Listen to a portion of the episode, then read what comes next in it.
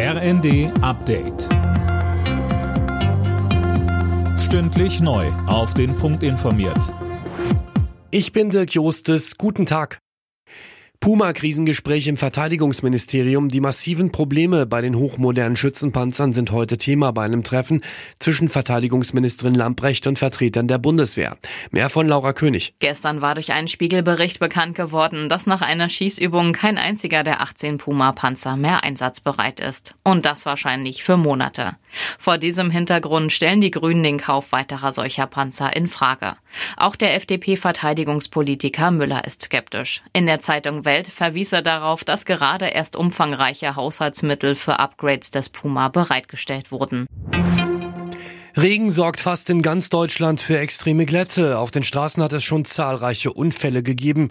In mehreren Regionen wurden vorsichtshalber die Schulen geschlossen. Auch auf den Flughäfen gibt es Probleme. Dutzende Flüge wurden gestrichen oder heben mit Verspätung ab.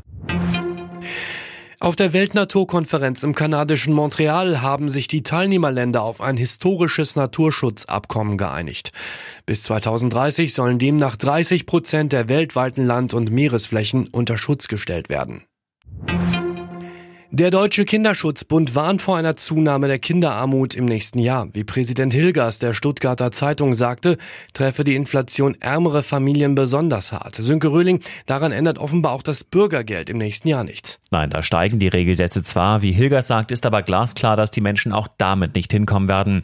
Die Erhöhung komme zu spät und werde von der Inflation direkt wieder aufgefressen. Schon jetzt kämen viele Menschen nur mit Hilfe der Tafeln gerade so über die Runden. Hilgers fordert deshalb weitere Sofortzuschläge für Kinder. Und auch beim Mindestlohn sieht der Handlungsbedarf. Der müsse angesichts der Inflation schnell weiter steigen, auf mindestens 13, besser sogar auf 14 Euro. Alle Nachrichten auf rnd.de